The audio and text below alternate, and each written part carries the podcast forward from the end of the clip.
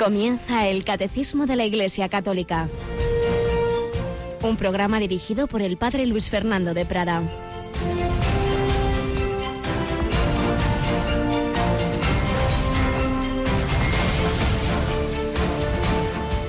Alabados sean Jesús, María y José. Muy buenos días, muy querida familia de Radio María. Bienvenidos a esta nueva edición del Catecismo de la Iglesia Católica, con la con la gracia del Señor, sin Él no podemos nada. Vamos a seguir recibiendo esa doctrina que Jesucristo, a través de la escritura, de la tradición, del magisterio, todo ello sintetizado en el Catecismo, nos quiere enseñar, como enseñaba a María de Betania sentada a sus pies, como enseñaba a sus apóstoles día tras día, escuchando sus enseñanzas tanto al pueblo como a ellos en particular. Pues Jesús nos quiere enseñar aquí por la mañanita para que empecemos bien nuestro día y siempre con la ayuda de la Santísima Virgen María de San José, que nunca podemos olvidar, y de todos los santos. Hoy San Clemente Romano, sucesor de los primerísimos de San Pedro. En el canon romano decimos Lino, Cleto, Clemente, son los tres primeros papas después del primero, claro, que es San Pedro. Lino, Cleto, Clemente, Clemente romano, que ya ejerció ese papel de unidad del, del pontificado romano cuando hubo algunas disensiones en algunos temas y concretamente con los corintios, que siempre ya desde San Pablo eran un poco rebeldes, iban bastante a la suya, que solemos decir. Bueno, tenemos hoy con nosotros a Mónica Martínez. Buenos días, Mónica. Muy buenos días, padre. Bueno, antes nos has recordado, que yo ya hasta me olvidaba, que esta noche terminamos con El hombre de Dios, pero hoy lo digo especialmente porque es un programa especial. Hoy lo que hemos hecho es una entrevista. Pasó el otro día el padre Pascual Cervera, este gran colaborador de la Madre Teresa, el que ya entrevistamos en otra ocasión, pero esta vez venía de la beatificación de los mártires de Albania y nos estuvo contando pues un poquito esa historia terrible de persecución, pero preciosa a su vez de fidelidad a Cristo y la beatificación que ha tenido lugar hace poco allí en Albania de 38 de esos mártires. Y eso es lo que esta noche vamos a poder escuchar. Así que yo os aconsejo que no os lo perdáis porque realmente es impresionante ese testimonio y lo que nos contaba el padre Pascual Cervera. A las 11 de la noche, 10 en Canarias, esa entrevista dentro del hombre de hoy y Dios. Un hombre de hoy que busca, como el de siempre, la verdad, que necesita ser salvado, pero que muchas veces se aparta del Señor y necesita también la ayuda, nuestra ayuda, que seamos colaboradores del buen pastor. Y es lo que estábamos eh, leyendo en esa pequeña y sencilla y verdaderísima historia, en nuestra primera sección, que hoy vamos a, a continuar o a acabar, pues como terminaba esa historia familiar que recogía en su momento el padre José Julio Martínez. Vamos pues con ello lo primero.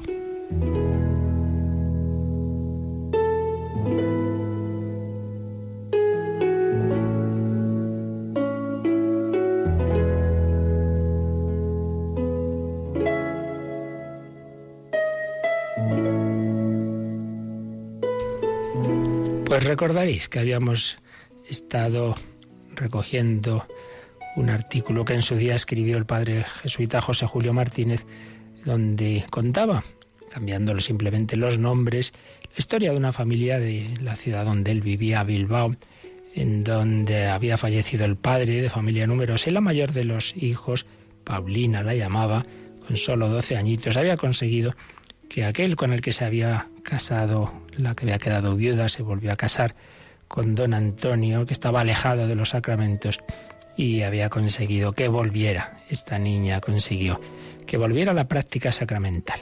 Pero seguimos leyendo.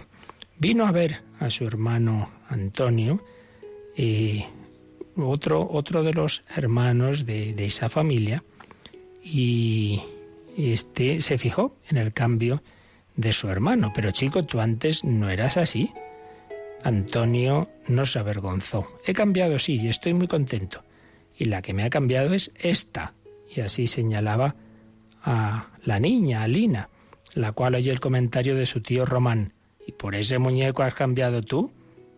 Esta palabra punza a Lina como llamada a un nuevo combate y piensa en su corazón, pues ahora este muñeco te cambiará también a ti.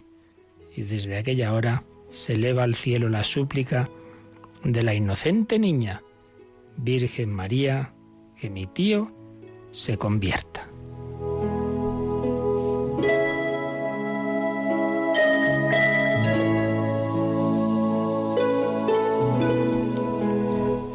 Y una tarde en que el tío está libre, Lina le invita a dar un paseo. Tío, Bilbao es muy bonito.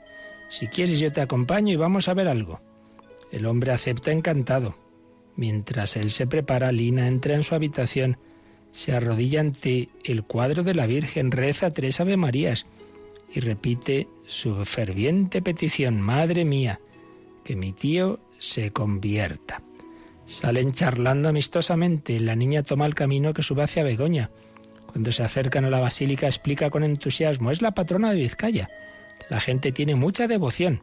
Vienen muchísimos, sobre todo los sábados, pero ya sé que a ti esto no te interesa, no, no, no entraremos. Porque no ha de interesarme, vamos a entrar. Es lo que ella deseaba. Le dice como quien condesciende la niña, bueno, pues ya que te empeñas entraremos. Entran, y mientras él se queda de pie, Lina se arrodilla repitiendo su ruego silencioso y ferviente. Madre mía, que mi tío se convierta.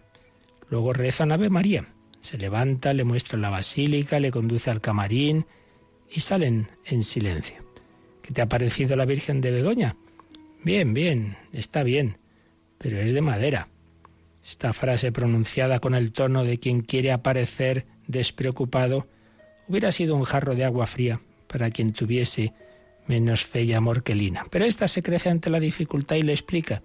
Sí, es de madera, porque es solo un retrato de la Virgen verdadera, que está en el cielo. Aquella no es de madera, aquella nos oye y nos quiere mucho. No dice más. Y acompañada por su tío, que también va silencioso, se encaminan hacia la iglesia de los carmelitas. Porque piensa, ¿acaso en su tierra no conocerán a la Virgen de Begoña, pero a la Virgen del Carmen sí?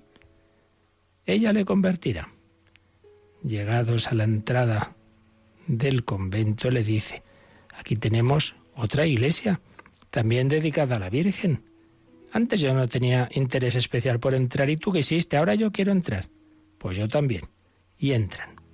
Lina pone los ojos en la imagen de la que es Madre de Misericordia y le dirige en secreto su invariable súplica. Madre mía, que mi tío se convierta. Se arrodilla y observa que él se arrodilla también y baja la cabeza. Con penetrante ingenuidad le pregunta bajito, ¿no te atreves a mirar a la Virgen? ¿Por qué no? responde el hijo pródigo. La niña sigue hablándole con exquisita delicadeza. Mira, tío, aquí nadie nos oye. ¿Quieres que recemos los dos una Ave María a la Virgen del Carmen? Román se siente incapaz de negarse. Con una voz es un temblor de remordimiento, le responde, yo, yo ya no sé rezar. No importa, tío, le dice la niña con cariño redoblado. Yo iré diciendo el Ave María y tú repites cada palabra. Bueno, como quieras. Y ella, después de renovar en secreto su súplica, Madre mía, que mi tío se convierta, empieza despacio. Dios te salve María, Dios te salve María. Y siguen los dos, llena eres de gracia llena eres de gracia. Y luego la segunda parte, Santa María, Madre de Dios, ruega por nosotros pecadores. Y esta palabra es la decisiva para el hombre. No puede seguir. Ruega por nosotros pecadores. El empujón de las lágrimas le ahoga y llora largamente. Paulina mira a la Virgen dándole gracias Deja que el arrepentido se desahogue y luego oye la palabra más consoladora. Llévame a donde quieras, haz de mí lo que quieras. Paulina le conduce a la residencia de los padres carmelitas y pide al hermano portero que baje un padre. Al llegar aquí, me contaba la misma niña. En cuanto bajó un padre, yo le saludé y dejé solos a los dos. Estuvieron hablando casi dos horas. Cuando salió mi tío me dio un beso diciéndome, estoy contentísimo. Y al día siguiente fuimos juntos a comulgar.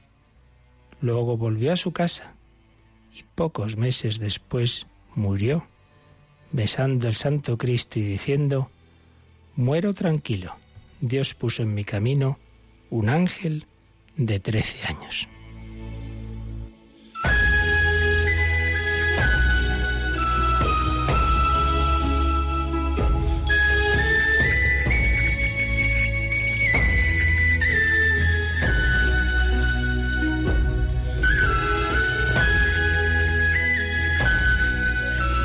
Pues sí, todos estamos llamados a ser instrumentos colaboradores del Redentor. Estamos hablando de esa redención de Cristo y un niño, una niña pueden hacer mucho y por eso los que ahora me están escuchando, que yo sé que hay familias que según se preparan a ir al colegio, escuchan lo que pueden, el tiempo que pueden este programa. Pues sí, todos vosotros, la oración, invocar a Jesús por ese familiar, por esas personas que no creen en Él, que no van a la iglesia que viven mal rezar y, ¿por qué no? Esas palabras muchas veces como las de esta niña, ese apostolado, ese decir, ¿por qué no vienes a rezar? Vamos a rezar juntos, porque no te confiesas?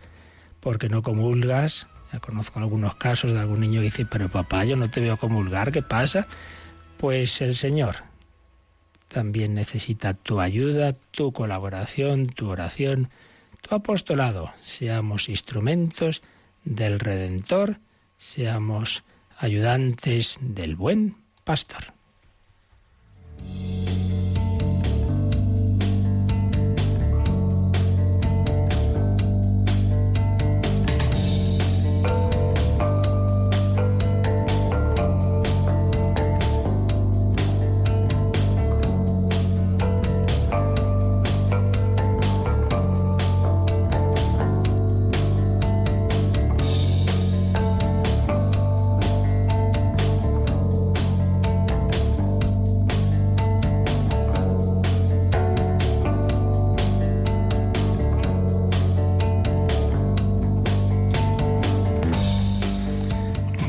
Mónica, pues con todos esos jóvenes y adolescentes con los que tú trabajas, pues les puedes invitar también a estos apostolados familiares, ¿verdad? Desde luego que es todo un testimonio. Yo me he quedado impresionada.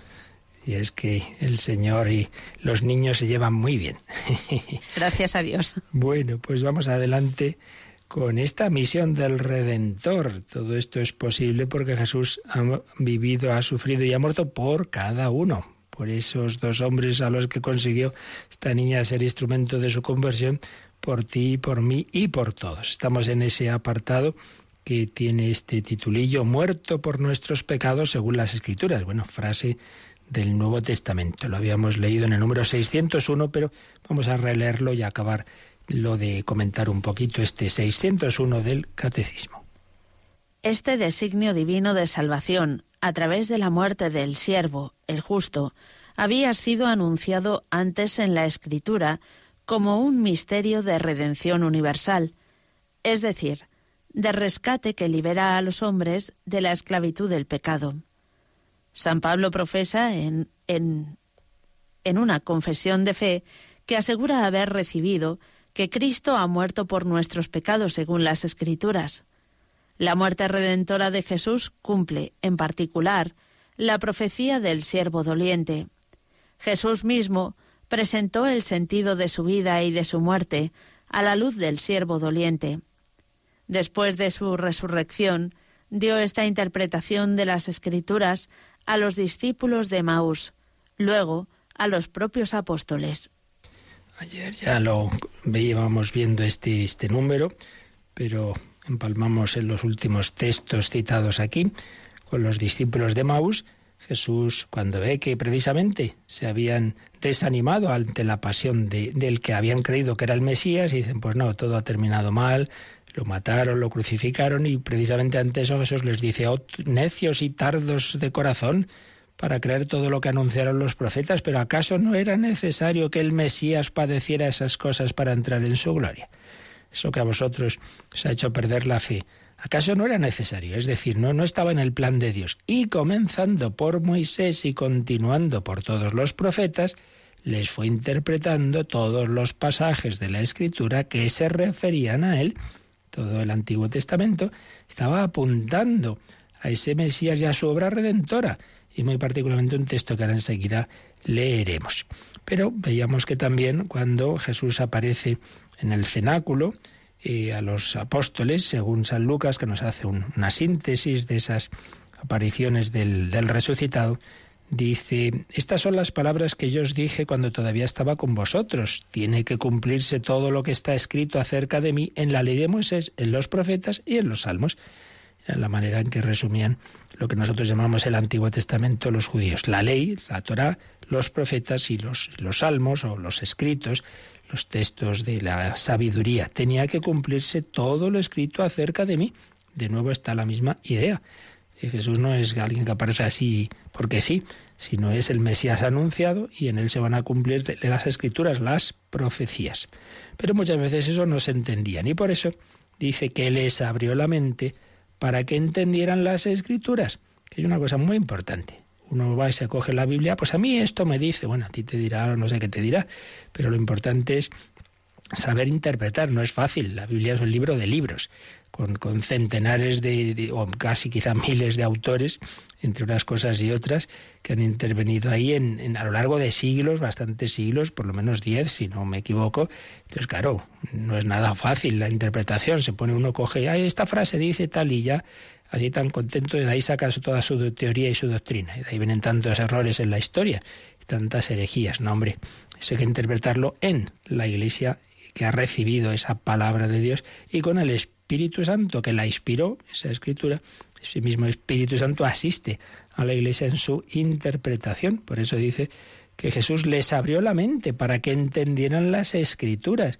Por eso hay que interpretar la escritura, las escrituras en la tradición de la Iglesia y asistidos por ese Espíritu Santo que vive en ella y que asiste particularmente a los sucesores de los apóstoles que recibieron ese don, los obispos y el sucesor de Pedro, el Papa. Y es por ello tan importante pues no coger el libro así como uno así eh, se cogiera una cualquier otro libro y de ahí a sacar sus, sus, conclusiones, lo cual no quita que hagamos muy bien en rezar y meditar con la Biblia, pero siempre con la humildad de saberla interpretar pues en toda la historia de los santos y de los y de los doctores y, del magisterio de la Iglesia. Les abrió la mente para que entendieran las escrituras y les dijo, así está escrito, que el Cristo, el Mesías, tenía que padecer, que al tercer día había de resucitar de entre los muertos y que en su nombre había de predicarse la conversión para el perdón de los pecados a todas las naciones, comenzando por Jerusalén. Pero en este número se nos ha citado varias veces, ya lo veíamos ayer, eh, si os fijáis en las citas que va poniendo el catecismo, varias veces ha aparecido el texto del cuarto cántico, se llama el cuarto cántico del siervo de Yahvé, que aparece al final de Isaías 52 y el capítulo 53 de Isaías. Y el número marginal que aquí el catecismo nos pone, el 713, también habla de ese misterioso personaje del Antiguo Testamento. Vamos a leer primero este número 713 del catecismo, Mónica. Los rasgos del Mesías se revelan sobre todo en los cantos del siervo. Estos cantos anuncian el sentido de la pasión de Jesús e indican así cómo enviará el Espíritu Santo para vivificar a la multitud, no desde fuera, sino desposándose con nuestra condición de esclavos. Tomando sobre sí nuestra muerte, puede comunicarnos su propio espíritu de vida. Este es un apartado que está eh, dentro de, del Espíritu Santo, de cuando lleguemos a esa tercera persona divina. Pero se nos dice que el Mesías es el que iba a comunicar de una manera plena el Espíritu Santo del que él estaba lleno. Entonces nos dice esto, que esos cantos del, del siervo, del Mesías siervo de Yahvé, como se presenta en Isaías, eh, indican cómo enviará el Espíritu Santo para vivificar a la multitud, es decir, a todos los hombres, no desde fuera, sino desposándose con nuestra condición de esclavos, esa expresión que aparece en el cántico de San Pablo a los filipenses, Filipenses 2.7. La redención, ya lo hemos dicho varias veces, no es una especie de amnistía general desde lo alto, desde fuera, sino uno de nosotros, uno de la humanidad, el siervo, el que quiere obedecer a, Dios, ese hombre, ese hombre libre, pero que tiene esa, esa obediencia al Padre, desde dentro de nosotros, eh, cumpliendo esa voluntad del Padre, va a reparar con su sí sostenido toda la vida hasta la muerte. Todos nuestros noes. Y va a cargar con las consecuencias de nuestros pecados, el sufrimiento y la muerte. Por eso dice este 713, tomando sobre sí nuestra muerte, puede comunicarnos su propio espíritu de vida. Está lleno del Espíritu Santo para comunicárnoslo.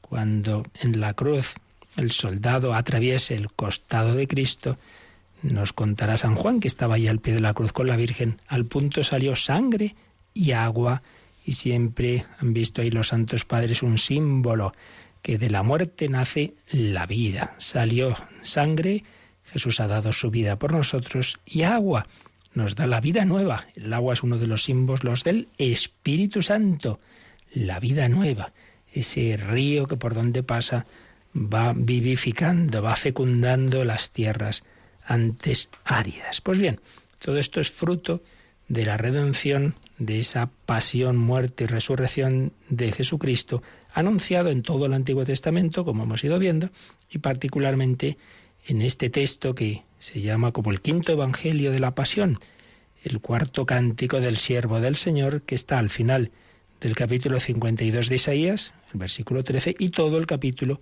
53. Es un texto que la Iglesia lee todos los años en la solemne celebración litúrgica del Viernes Santo. Y vamos nosotros ahora a leerlo. Mirad, mi siervo tendrá éxito, subirá y crecerá mucho. Como muchos se espantaron de él, porque desfigurado no parecía hombre, ni tenía aspecto humano. Así asombrará a muchos pueblos. Ante él los reyes cerrarán la boca al ver algo inenarrable y comprender algo inaudito. Mi siervo tendrá éxito, mi siervo asombrará a todos, y fijaos lo que dice, muchos se espantaron de él porque desfigurado no parecía hombre, ni tenía aspecto humano. Ciertamente, tras la terrible flagelación, coronación de espinas, llevar la cruz, ser crucificado, tras todo esto, pues parecía, no parecía hombre, parecía cualquier cosa, cualquier criminal, pero ni, ni siquiera hombre, no tenía aspecto humano. Hasta ahí ha bajado nuestro Redentor. Por ello, miremos a Jesús crucificado. Pero se pregunta el profeta, ¿quién creyó nuestro anuncio? ¿A quién se reveló el brazo del Señor? Creció en su presencia, en la presencia de Dios, como brote, como raíz en tierra árida, sin figura, sin belleza. Lo vimos sin aspecto atrayente, despreciado y evitado de los hombres, como un hombre de dolores, acostumbrado a sufrimientos, ante el cual se ocultaban los rostros, despreciado y desestimado. Recordemos esas injurias a Jesús al pie de la cruz. Si eres hijo de Dios, sálvate a ti mismo, le están despreciando, le están menospreciando. Mira, mira, el que decía que destruía el templo, pues si eres el Mesías, baja, baja de la cruz. Un varón de dolores acostumbrado a sufrimientos ante el cual se ocultaban los rostros, despreciado y desestimado. Pero fijémonos lo que dice a continuación el versículo 4 de Isaías 53. Él soportó nuestros sufrimientos y aguantó nuestros dolores. Es decir, lo que está sufriendo es nuestro, es, son las consecuencias de nuestros pecados, pero Él se ha unido con nosotros y ha asumido en sí lo que nos correspondía a nosotros para darnos a nosotros lo que le corresponde a Él.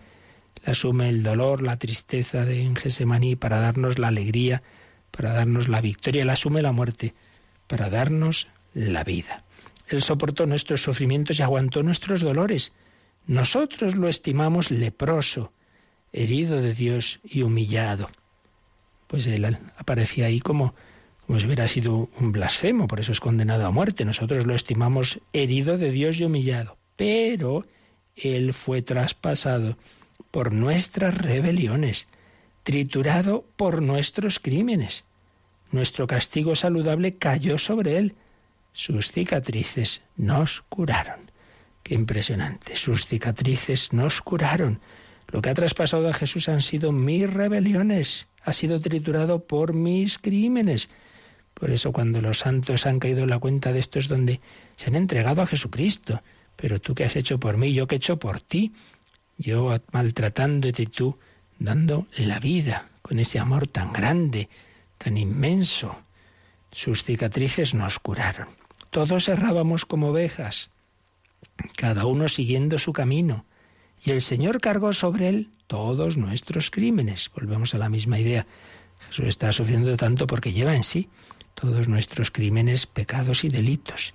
Maltratado, voluntariamente se humillaba y no abría la boca. Recordad ese silencio de Jesús, no dices nada. Le están acusando, Pilato le pregunta ante Herodes, no dice nada. El silencio del Señor. Nosotros nos acusan y enseguida empezamos a defendernos. Saber callar. Se humillaba, no abría la boca, como cordero llevado al matadero, como oveja ante el esquilador enmudecía y no abría la boca. Sin defensa, sin justicia se lo llevaron. ¿Quién se preocupará de su estirpe cuando tantos miles, millones de mártires en la historia de la Iglesia han sido injustamente acusados de delitos contra la seguridad del Estado, contra eh, la justicia, contra no sé qué, no sé cuántos, simplemente por ser cristianos. Pues así fue. Jesús sin defensa, sin justicia, se lo llevaron. ¿Quién se preocupará de su estirpe? Lo arrancaron de la tierra de los vivos. Por los pecados de mi pueblo lo hirieron. Le dieron sepultura con los malvados y una tumba con los malhechores, aunque no había cometido crímenes, ni hubo engaño en su boca, pero él personalmente no, pero el Señor quiso triturarlo con el sufrimiento y entregar su vida como expiación. Es lo que se llama la satisfacción vicaria, en nuestro nombre, por nosotros, no le correspondía a él, pero él se ha ofrecido por nosotros, como el padre Colle se ofreció en lugar de aquel hombre condenado a muerte. El Señor quiso triturarlo con el sufrimiento y entregar su vida como expiación. Verá su descendencia, prolongará sus años, sí, el grano de trigo cayó en tierra y fue, y es infinitamente fecundo. De esa muerte de Cristo, tanta fecundidad, tantos cristianos, tantos santos, tantos mártires religiosos, misioneros, sacerdotes, familias cristianas, jóvenes, que han seguido a Jesucristo y que han dicho yo quiero corresponder a este amor tan grande. El Señor me ha amado de esa forma, yo también quiero amarle, quiero corresponderle. Eh, por los trabajos de su alma verá la luz. El justo se saciará de conocimiento. Mi siervo justificará a muchos porque cargó con los crímenes de ellos. El muchos es esa universalidad de que Cristo muere por todos. Él lo ofrece a todos. Luego hace falta que lo aceptemos, pero Él nos da esa redención. Él ha cargado con nuestros crímenes. Le daré una multitud como parte y tendrá como despojo una muchedumbre, porque expuso su vida a la muerte y fue contado entre los pecadores. Él tomó el pecado de muchos e intercedió por los pecadores.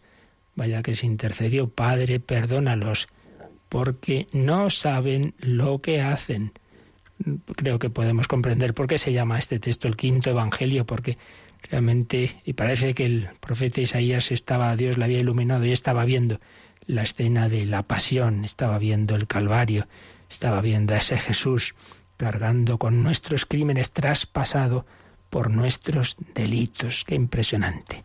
El Cordero Inmaculado que ha muerto por cada uno de nosotros. Pues vamos a quedarnos contemplando a Jesús Tú eres mi redentor, tú eres mi salvador. Vamos a darle gracias y vamos a darnos cuenta de que todo ese sufrimiento suyo es por mí. Son ahí mis pecados los que están en su corazón.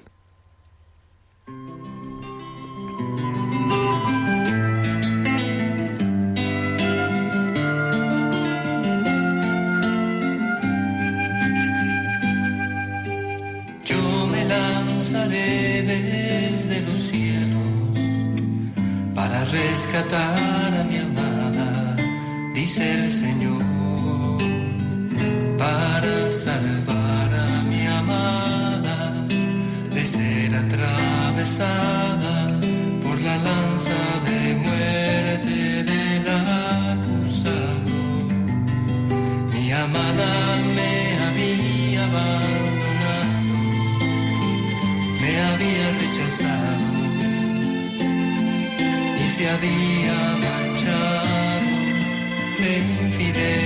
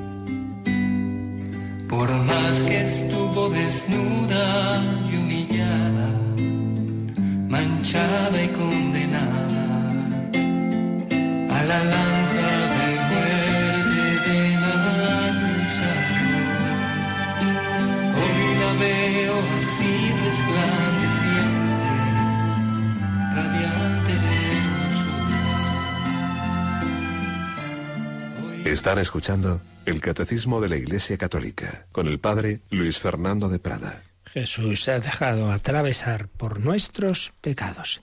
Bueno, pues vamos a dar un paso más con una frase impresionante de San Pablo que dice en la segunda carta a los Corintios 5:21, a quien no conoció pecado, a Jesús, al Hijo Eterno, a quien no conoció pecado Dios, lo hizo pecado por nosotros, para que viniésemos a ser justicia de Dios. Dios lo hizo pecado, ya se entiende que no es que Él personalmente cometiera pecado, lo hizo pecado en este sentido de que es como el representante de toda la humanidad pecadora.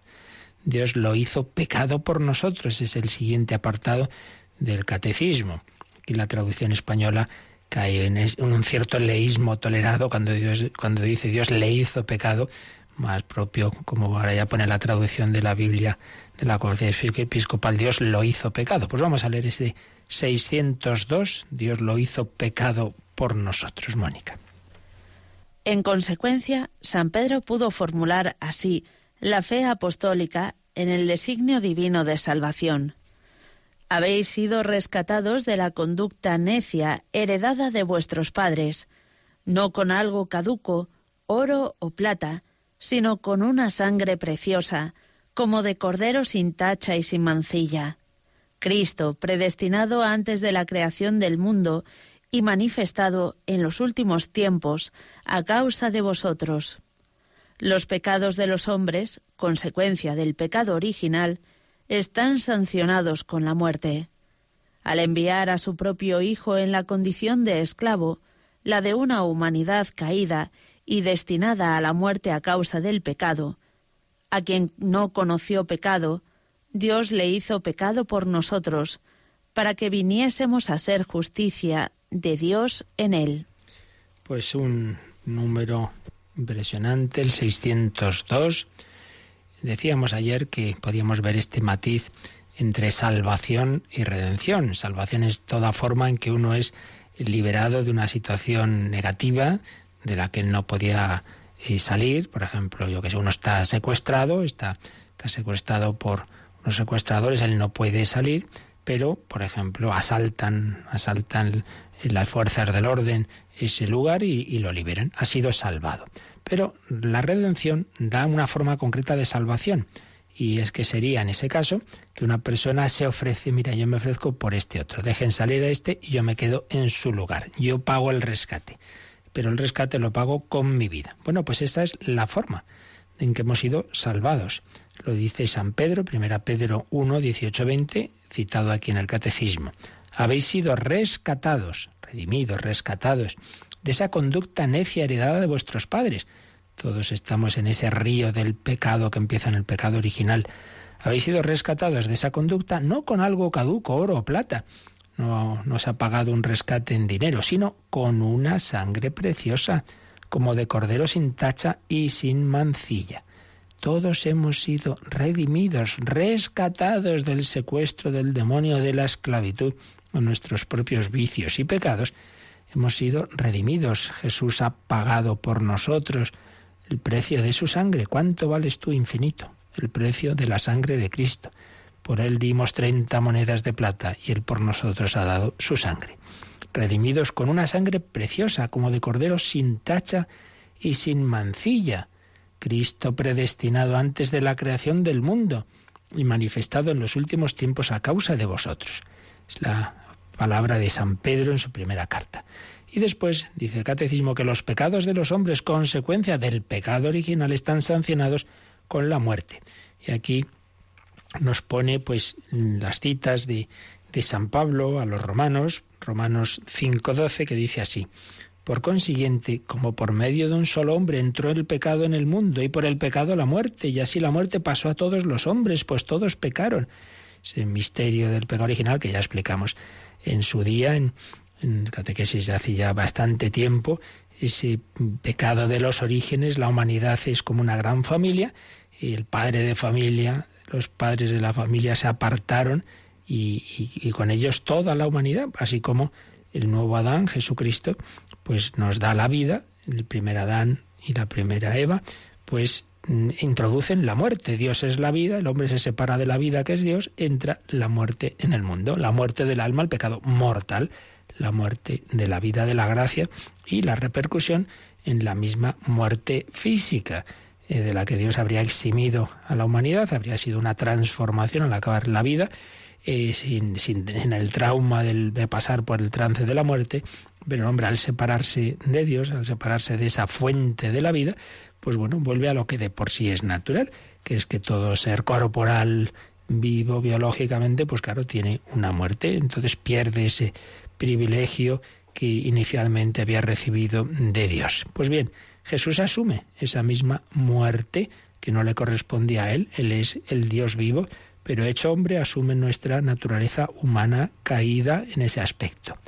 Al enviar a su propio Hijo en la condición de esclavo, de nuevo Filipenses 2.7, la condición de una humanidad caída y destinada a la muerte a causa del pecado, a aquel que no conoció pecado, Dios lo hizo pecado por nosotros, para que viniésemos a ser justicia de Dios en él. dice también San Pablo en otra cita que aquí pone, pone el Catecismo en Romanos 8, 3 y 4, lo que era imposible a la ley, por cuanto ésta estaba incapacitada por causa de la carne, Dios, enviando a su propio Hijo, en carne semejante a la del pecado, y como víctima por el pecado, condenó al pecado en la carne, a fin de que lo mandado por la ley se cumpla en nosotros, los que caminamos no según la carne, sino según el Espíritu. A veces San Pablo se enrevesa un poco, ¿verdad? Y uno se pierde. Pero bueno, viene a decirnos eso, que nosotros que vivimos en la carne hemos recibido al Hijo de Dios que se ha hecho carne, pero para darnos la posibilidad de vivir en el Espíritu Santo, no dejándonos llevar sin más por los instintos averiados, heridos, caídos por el pecado original y por todos los demás pecados, sino dejándonos mover por el Espíritu Santo. La redención no simplemente es perdón de nuestros pecados, sino recreación, darnos un corazón nuevo. Aquí el catecismo cita el 519, vamos a ver, Mónica, el 519, donde se nos habla de esa unión que tenemos con Jesús. Ya lo vimos y vamos a repasarlo ahora releyendo este número. El 519 dice así, Toda la riqueza de Cristo es para todo hombre y constituye el bien de cada uno. Cristo no vivió su vida para sí mismo, sino para nosotros, desde su encarnación, por nosotros los hombres y por nuestra salvación, hasta su muerte, por nuestros pecados, en su resurrección, para nuestra justificación. Todavía ahora es nuestro abogado cerca del Padre, estando siempre vivo, para interceder en nuestro favor. Con todo lo que vivió y sufrió por nosotros, de una vez por todas, permanece presente para siempre ante el acatamiento de Dios en favor nuestro. Es un número que vimos cuando tratamos de los misterios de la vida de Cristo, un número introductorio que se titula así Nuestra comunión en los misterios de Jesús, es realmente precioso. Toda la riqueza de Cristo es para todo hombre y constituye el bien de cada uno. Es una frase de San Juan Pablo II en su primera encíclica, Redentor Hominis. Cuando hablaba de Cristo, el Redentor del hombre, nos decía, mira, todo lo que ha hecho Jesucristo es para ti, es para ti. Toda esa riqueza es para todo hombre, por tanto, para ti constituye tu riqueza. Eh, Me parece que Santa Margarita María y varios santos que han tenido comunicaciones místicas con el Señor, en un momento dado le dice al Señor, pero Señor, yo, yo qué te voy a dar si yo no tengo nada. Dice, pues lo mío, ofrece mi, mi pasión, ofrece al Padre mis méritos, porque eso es lo que he hecho yo es tuyo, te lo he dado a ti. El Señor nos da lo suyo. Todo, todos esos méritos son para nosotros. Por eso la Iglesia puede aplicar esas indulgencias por los infinitos méritos de Jesucristo, de la Virgen, porque todo se nos da. Es como unos padres que dicen, mira hijos, nosotros hemos trabajado para vosotros, esto es vuestro. Pues toda la riqueza de Cristo es para todo hombre y constituye el bien de cada uno. Y sigue diciendo preciosamente, Cristo no vivió su vida para sí mismo, sino para nosotros por nosotros y por nuestra salvación bajó del cielo. ¿Cuál es el sentido de nuestra vida? Pues debe serlo Jesús, pero desde luego, ¿cuál es el sentido de la vida de Jesús? Tú, porque por ti Jesús bajó del cielo a la tierra. Cristo no vivió su vida para sí mismo, sino para nosotros, por ti y por mí, por nosotros los hombres y por nuestra salvación, está su muerte, por nuestros pecados y resucita, pues no para pasárselo bien, sino para nuestra justificación, para darnos el Espíritu Santo, para consolarnos se aparece resucitado a Pedro, a los demás apóstoles, a, sin duda a su madre la primera, a María Magdalena, pues, posteriormente a San Pablo, para darnos la alegría, la paz, el perdón. Y ahora, ya en el cielo, dice la primera carta de San Juan, y cita aquí el número 519, ahora mismo es nuestro abogado cerca del Padre. Y Hebreos 7:25, está siempre vivo para interceder en nuestro favor. Es decir, lo que hizo en la cruz, interceder, Padre, perdónalos porque no saben lo que hacen, lo sigue haciendo en el cielo. Está intercediendo. Por eso una de las invocaciones que podemos hacer al principio de la misa es esa, tú que estás a la derecha del Padre intercediendo por nosotros. Ten piedad, ten piedad, intercede por nosotros. Intercede, está siempre vivo intercediendo por nosotros. Y en la Santa Misa se hace especialísimamente presente esa intercesión de Cristo que le presenta al Padre su pasión, sus llagas, su muerte por nosotros. Padre, perdónalos dales la gracia que necesitan, siempre vivo para interceder por nosotros. Nuestro abogado. Tenemos dos abogados divinos, el Hijo de Dios hecho hombre y el Espíritu Santo, el Paráclito, también significa abogado y consolador. Y luego tenemos otra abogada, esa ya no es divina, es una persona humana, pero que está ahí con su Hijo intercediendo por nosotros, María, abogada nuestra, nuestra dulce Madre de Misericordia, también intercede pero siempre dentro de la mediación de Cristo. No es que sea otra mediación aparte, sino participando en el único mediador, que es Jesucristo. Él ha querido que su madre tuviera esa mediación subordinada, pero universal.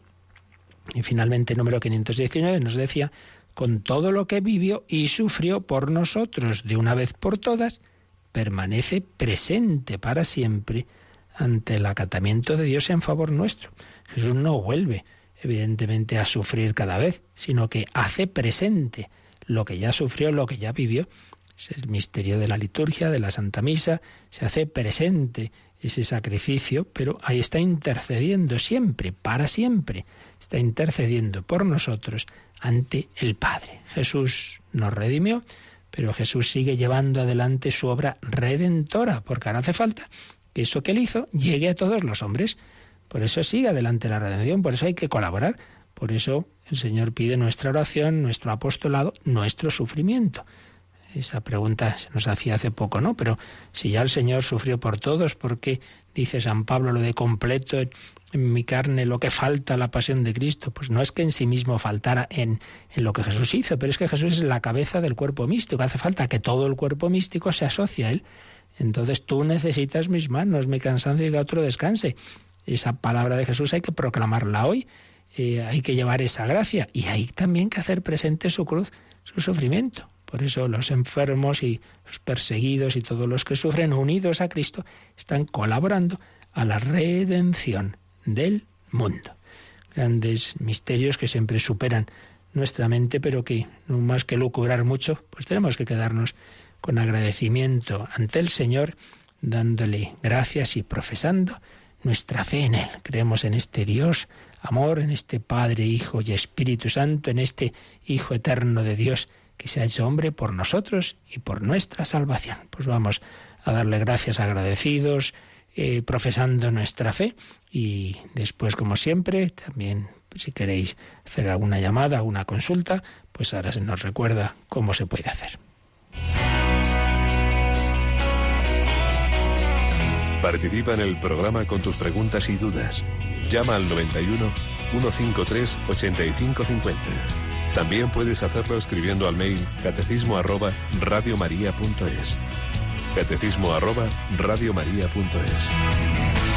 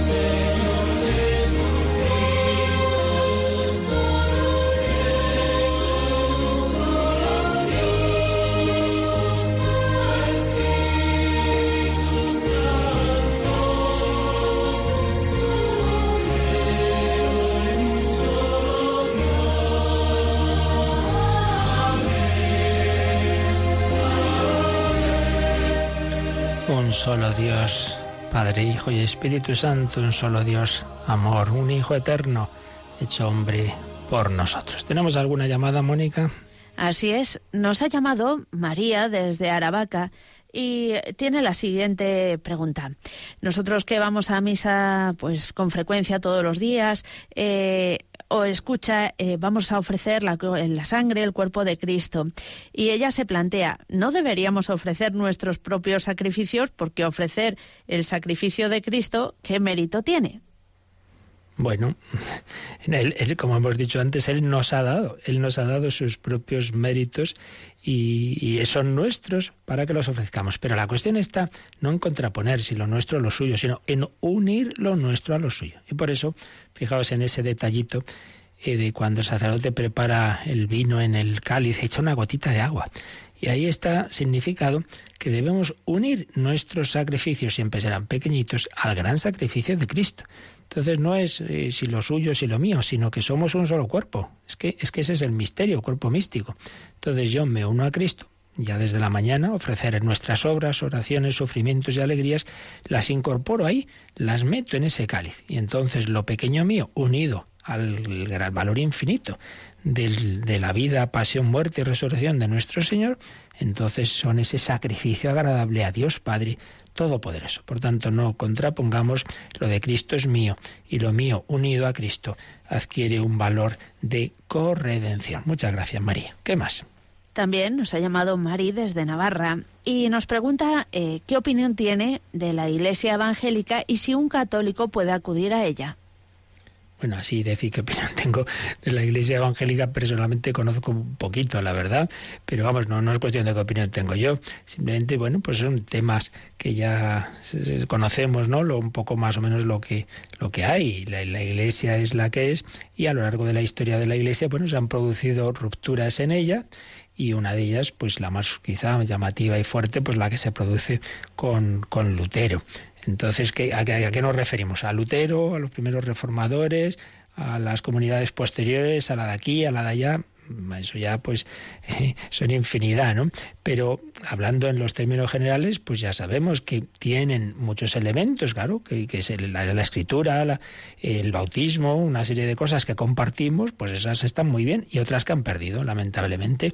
Entonces, pues, pues hay elementos de salvación que nos ayudan a recibir esa gracia de Cristo, eh, tanto a nivel de sacramentos como de, del gobierno de la Iglesia, la unidad bajo, bajo el magisterio y supremo del Papa, etcétera, que, que, han perdido. Entonces, en ese sentido, pues, pues les falta algo que está en la Iglesia. Luego, a nivel personal, un evangélico puede lo que él tiene vivirlo eh, digamos, mucho mejor, mm, a lo mejor dos sacramentos y la palabra de Dios mucho mejor que los que tenemos todos. O sea, que no, aquí no se trata de un juicio personal, pero hablando en los términos eh, objetivos institucionales, por así decir, pues la plenitud, dice el Concilio Vaticano II, ¿no? La, la, la, la, en la Iglesia Católica subsiste esa plenitud de medios que Jesucristo nos dejó y en las comunidades que se han ido separando pues no están todos esos medios pero no se trata de opinión subjetiva sobre las personas, sino simplemente pues el ser conscientes de, de esa realidad de que lamentablemente esas rupturas pues han hecho que se pierdan aspectos que luego repito ¿eh? un, uno que los que los puede tener todos en la iglesia puede vivirlos peor naturalmente que uno que tenga menos de esos medios teníamos también varios correos pero son un poco delicados como para decirlos aquí a toda velocidad vamos a ver si próximo día dejamos un poco más de tiempo y los podemos responder porque ya conviene que, acabemos, aparte que ya la garganta no me da para más.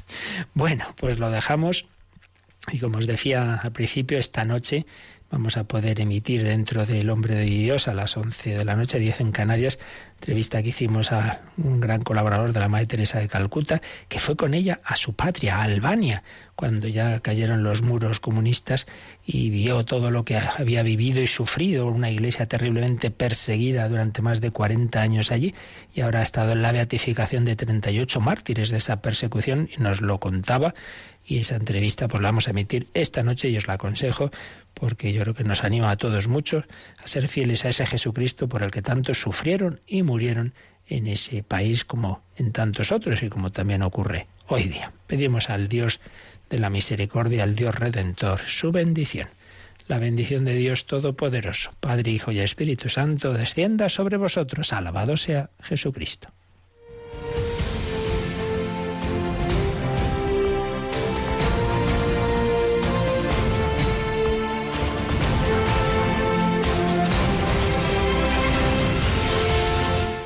Han escuchado en Radio María el Catecismo de la Iglesia Católica. Un programa dirigido por el Padre Luis Fernando de Prada.